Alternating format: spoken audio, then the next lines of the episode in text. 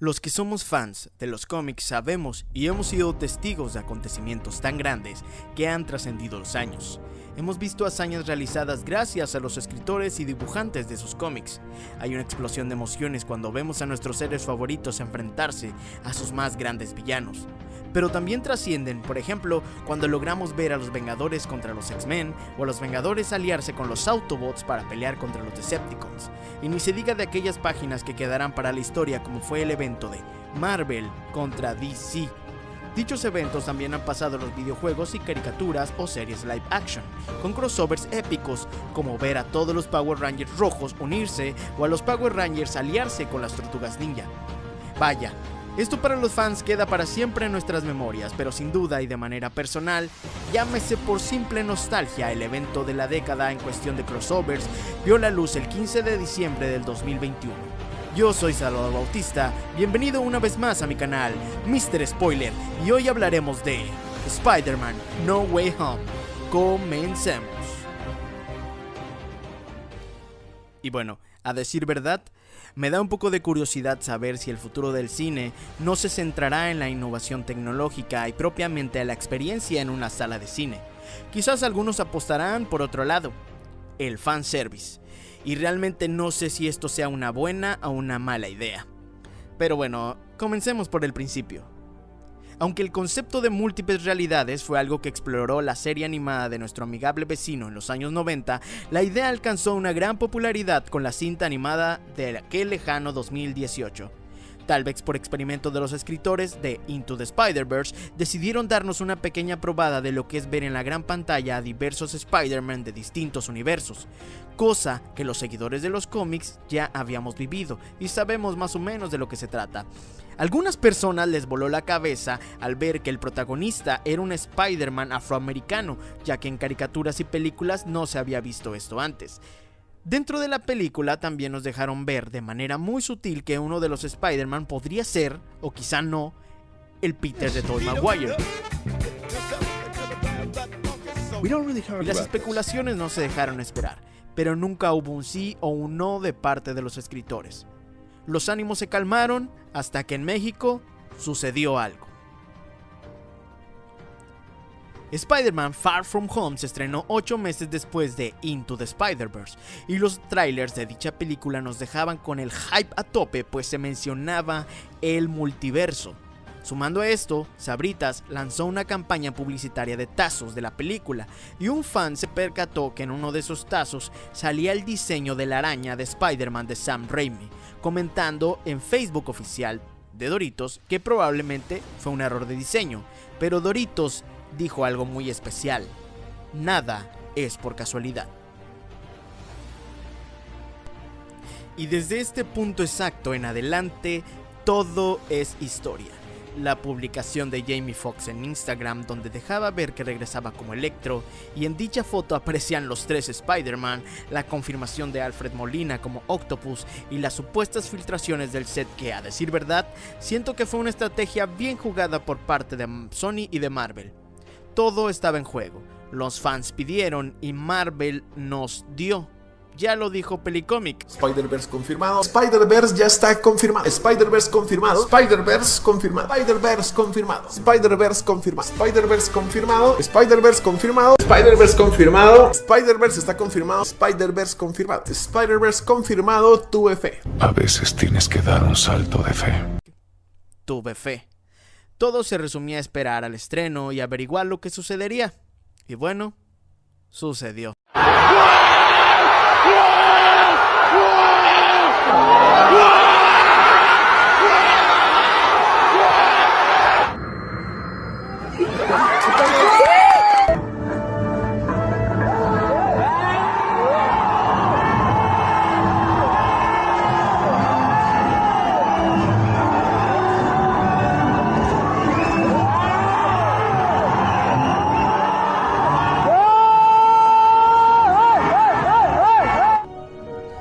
Pero ¿cómo lograría Marvel cumplirnos tremenda chiflazón a todos los fans?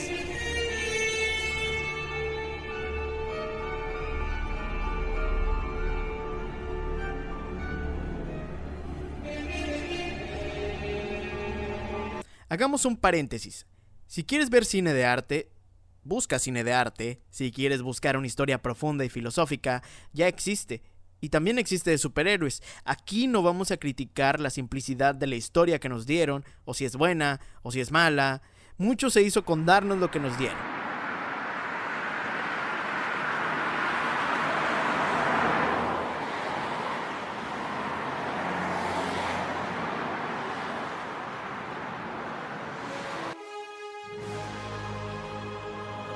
La película empieza exactamente donde terminó la anterior, con la exposición de la identidad de Peter, y vemos cómo las cosas se complican tanto para él como para sus amigos y su familia, aunque para mi gusto, este arco del caos que se le vino a Peter porque supieran quién es, lo mostraron muy rápido, la policía, la prensa, su escuela, las universidades, todo muy por encima. Sin embargo, la cereza del pastel es este preciso momento de gloria.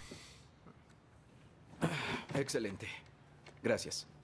Tengo buenas noticias, Peter. No van a proceder los cargos.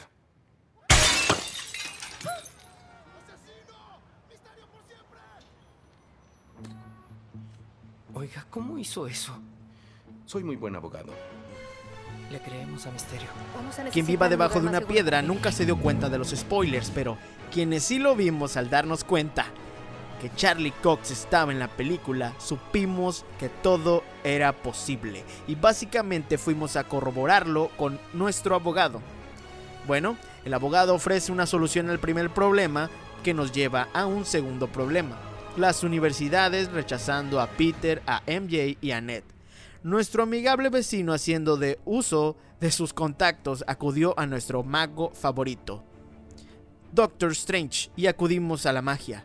Un hechizo realizado para que las personas olvidaran quién es Spider-Man regresaría a la normalidad las cosas. Sin embargo, Peter cambió y cambió y cambió el hechizo varias veces, creando un problema multiversal según las reglas de la magia y de la realidad del UCM.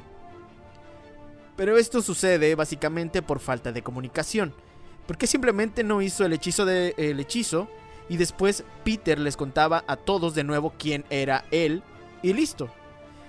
Pero bueno, en la escena siguiente comienza el segundo acto dando por inicio las cosas emocionantes y por las que pagamos este boleto.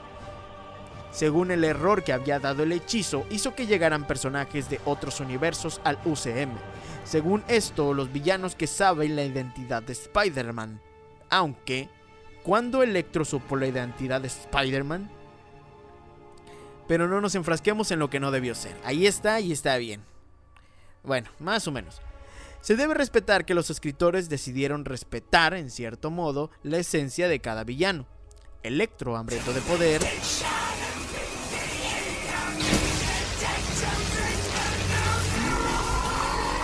Lagarto queriendo convertir a todos en lagartos. Sandman nunca fue malo, solo tuvo mala suerte, él lo había dicho. Y él no quería curarse, solo quería volver a casa con su hija. Octopus él llegó siendo villano por el nanochip que se quemó, que estaba en su nuca, y el mejor de todos, Green Goblin, Norman Osborn, quien mantuvo, o bueno, incrementó un poco su nivel de locura, demostrando que mantenía su idea de él ser un dios y de estar por encima de todos, justo como en Spider-Man de Toby. Creíble, hombre araña. Tú y yo no somos tan diferentes. Y esas prolíferas masas existen con el único propósito de levantar en hombros a la poca gente excepcional. Tú y yo somos excepcionales. Cuando juntan a todos estos personajes que se colaron al UCM, Peter se da cuenta que murieron peleando con sus respectivos Spider-Man. Pero Peter sabe que puede y que tiene que hacer algo para brindarle su ayuda para que no mueran y vemos como Doctor Strange es frío y calculador, no teme tomar al toro por los cuernos. Si tenía que dejar morir a Stark por salvar la realidad, lo haría. Si tenía que mandar a estos villanos a morir para salvar la realidad, lo haría igualmente. Entonces nos encontramos con una magnífica secuencia de efectos especiales donde somos testigos de una pelea entre Spider-Man y Strange, siendo triunfador Spider-Man gracias a las matemáticas. Y nos vamos al departamento de Happy, donde un montón de villanos esperan por su cura, un poco en contra de su voluntad, a decir verdad, pues Sandman no era malo y tampoco quería curarse. Pero sabríamos que de esto no podría resultar nada bueno. Peter se da cuenta que Norman Osborn siempre estuvo armando un plan para derrotar a Spider-Man y pudo derrotar a Doctor Strange con matemáticas, pero no podría derrotar a Norman Osborn en un mano a mano. Ese sí que es un desarrollo de personaje, una espectacular escena de acción al estilo de John Wick, pero con fuerza sobrehumana. Esto no podría terminar con una simple pelea, esto debía sobrepasar los límites, llevar a Peter a ese punto sin retorno, donde se forjaría como lo que siempre debió ser. Y es que es la esencia de Peter, de Spider-Man, su dolor, su pena, su responsabilidad. Esta frase es la que ya conocemos todos, pero al escucharla siempre nos trae nostalgia y de antemano sabemos que es el inicio de Spider-Man. Su desarrollo depende de este momento sin retorno. ¿Qué otro nombre darle? ¿Qué más queda por decir? La catástrofe, la destrucción, la vieron con sus propios ojos. ¿Cuándo va a despertar y entender la gente que donde sea que vaya Spider-Man se desata el caos y las calamidades? Todo aquello que toca Spider-Man queda en ruinas. Y a nosotros, los inocentes, nos toca recoger los escombros. Y entonces llega el momento que todos estábamos esperando, que todos queríamos ver. Sabíamos que era el momento preciso, pero solo íbamos a corroborarlo. Eh, no sabemos mucho sobre cómo Ned puede controlar la magia de Doctor Strange y la verdad es que tampoco se molestan en explicarlo. Es cosa que queda de lado pues tras esos portales aparecen estos personajes que traen consigo un gran peso, nostalgia, infancia y muchos meses de espera.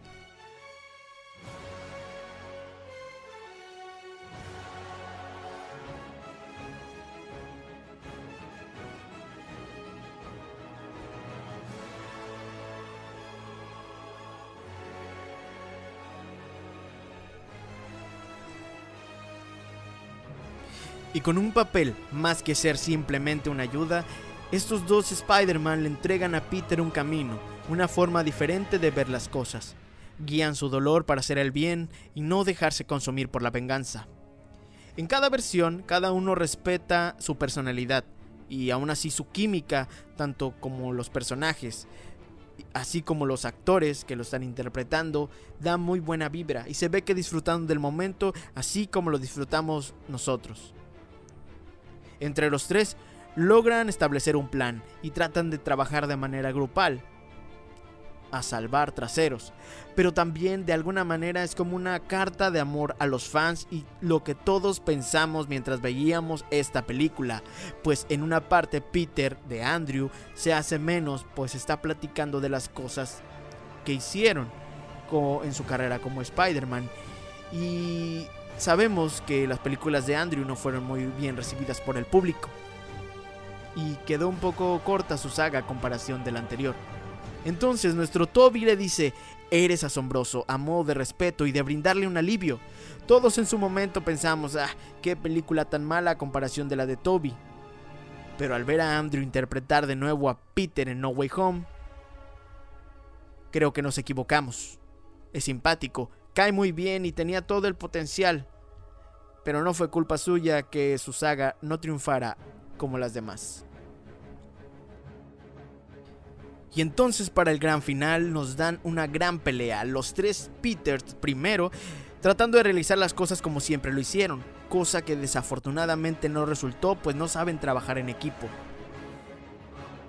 Afortunadamente, y a manera de guiño, Peter Tom toma el liderazgo de este pequeño equipo para llevar a cabo la misión encomendada.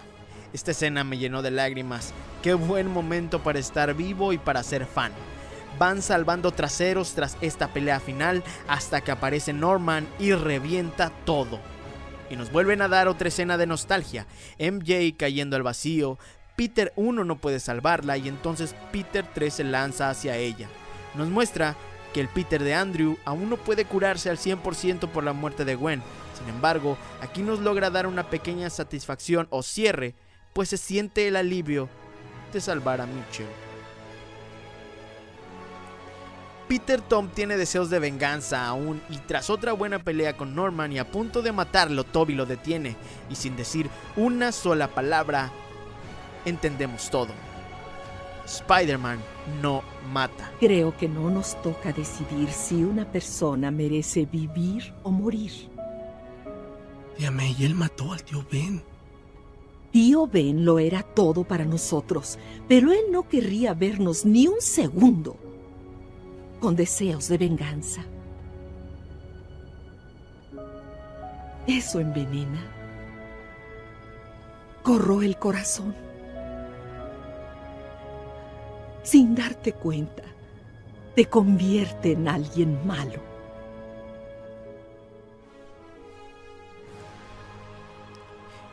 El multiverso se rompe y la solución de Peter Tom es que Doctor Strange elimine la memoria de todos, que olviden quién fue Spider-Man y quién fue Peter Parker. Todos vuelven a sus universos, sin dar más explicaciones. Peter es borrado de todo aquel lugar donde diga quién es él, y ahora está solo. Y es triste de asimilar y también de ver. Hace algunos años estuvo peleando con los Vengadores, conoció a Tony Stark, peleó contra el Capitán América, tenía novia, amigos, una tía que lo amaba y lo esperaba en casa pero al final se encontraba completamente solo. Y es curioso ver cómo esta escena se muestra en invierno. Imagina, es Navidad y estás sin nadie, sin amigos. Se siente un final bastante triste y melancólico. No es un final donde el héroe sale ganando y termina celebrando y corriendo hacia el horizonte. Es un nuevo inicio y todos lo sabemos. Aunque posiblemente las próximas entregas nos darán nuevos amigos y nuevos aliados. Peter decide que sus amigos corren menos peligro si no lo conocen y sabe el sacrificio que debe realizarse si quiere seguir siendo Spider-Man. Spider-Man No Way Home es un poema de amor para los fans. Todo, todo lo que pedimos se nos dio, aunque debo decir algo al respecto. La emoción estuvo presente, la nostalgia estuvo presente, la melancolía, las lágrimas estuvieron presentes, pero no hubo sorpresas. Las expectativas eran altas y se cumplieron, pero ya sabíamos que pasaría, y bueno, no me quejo, claro, pero es de pensar, ¿esta será la nueva manera de hacer películas? ¿Darle a los fans lo que los fans quieren? No sé, no sé si pueda ser una buena idea y no sé si pueda llevarse a cabo siempre. Y estamos en vísperas de que se estrene Doctor Strange, otra película que promete darnos mucho, mucho fanservice. Hemos llegado al final. Espero les haya gustado. Yo soy Salvana. Síguenme en mis redes sociales. Estás en mi canal, Mr. Spoiler. Nos vemos cuando te vea.